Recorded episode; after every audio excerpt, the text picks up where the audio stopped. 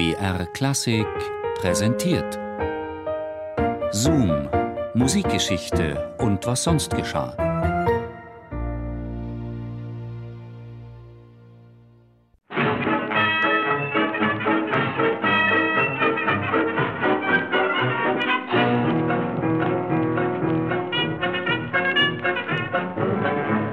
Dieser Saustall, dieser Schweinestall. Dem Komponisten gingen am Abend der Premiere die Nerven durch. So hatte ihn selbst seine Frau noch nicht erlebt. Ich erlaube es nicht. Ich erlaube es nicht.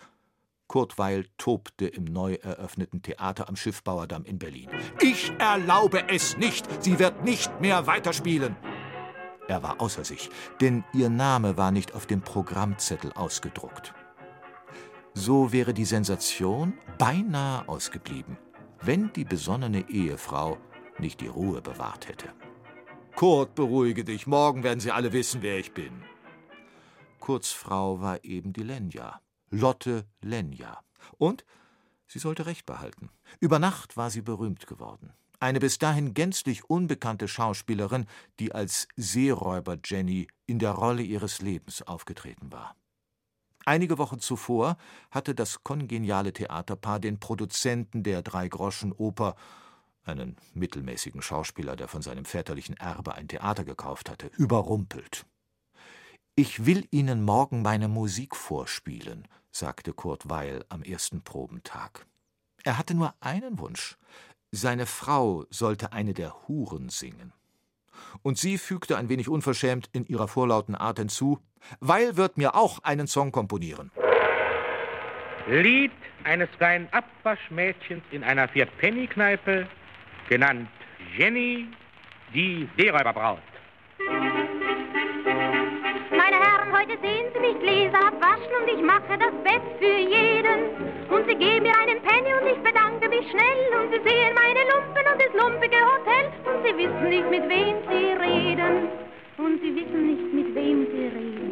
Es war nicht die große Liebe auf den ersten Blick gewesen. Begonnen hatte alles JWD, eine Kahnpartie mit Folgen, die sich da an einem Sonntag im Juli des Jahres 1924 ereignete. Sie lachte ihn an, er redete wenig. Der unbekannte junge Mann, den Lotte Lenja da vom Bahnhof abholte, hatte keine Anstalten gemacht, das Ruder zu ergreifen. I did it the German way, bemerkte Lotte Lenja später über ihre Frauenrudertechnik. Sie steuerte das Boot über den Müggelsee, um den jungen Komponisten zum Kaiser, seinem Librettisten, zu bringen. Georg Kaiser, in dessen Reich in Grünheide sie vor einiger Zeit als Kindermädchen eingezogen war. Wie werde ich ihn erkennen? hatte das Fräulein Lenja den Herrn Kaiser gefragt, als er sie gebeten hatte, den Herrn Weil abzuholen. Die sehen doch alle gleich aus, diese Komponisten, sagte Georg Kaiser. Sind Sie Herr Weil? Die Lenja, wie sie sich schon nannte, ohne berühmt zu sein, erkannte ihn. Er war der einzige Reisende, der aus der Bahn ausstieg.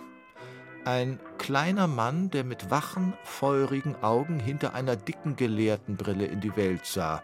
Ruhig, bedachtsam und immer mit leiser Stimme sprechend, dessen Kleidung im quirligen Berlin des Jahres 1924 eher für einen Doktoranden der Theologie passend gewesen wäre, als für einen Komponisten. Eine herbe Schönheit, große Augen, üppiger Mund, kräftiges Gebiss und die große Klappe einer Straßengöre trat nun in sein Leben.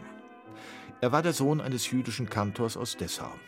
Wilhelmine Caroline Charlotte Blamauer aus Wien hatte sich vor ihrer Berliner Zeit als Tänzerin und Schauspielerin in Zürich versucht, ehe sie sich entschied, die Metropole Berlin zu erobern. Doch da war nichts mit Karriere, überhaupt nichts. So ruderte sie das Boot über den See. Am Ende der Kahnpartie fiel Kurt die Brille ins Wasser.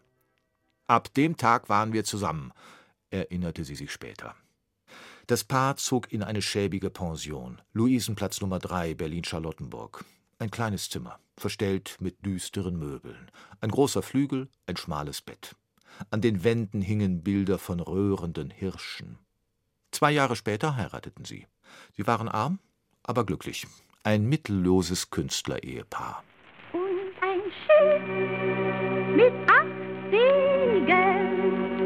Sie ist eine miserable Hausfrau, aber eine sehr gute Schauspielerin. Sie kann keine Noten lesen, aber wenn sie singt, dann hören die Leute zu wie bei Caruso, machte Kurt Weil seiner Frau eine Liebeserklärung nach dem Erfolg der Dreigroschenoper.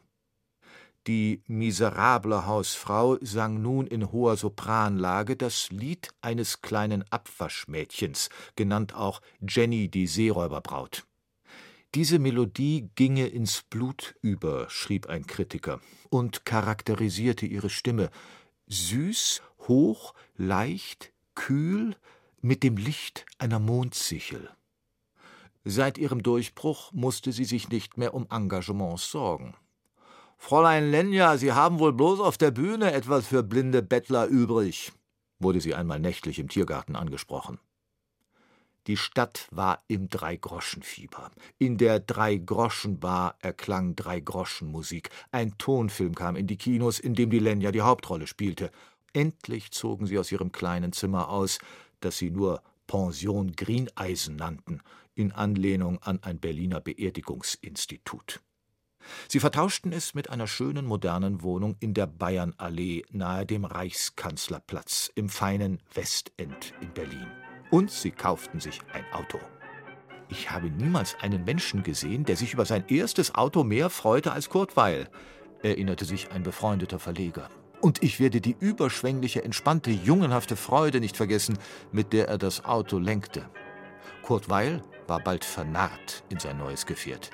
Ein schnelles amerikanisches Auto der Marke Graham Page, das später ersetzt wurde durch ein Cabrio der Marke Peugeot. Das Paar reiste gemeinsam in den Süden. Kurt saß am Steuer und Lotte war seine Beifahrerin.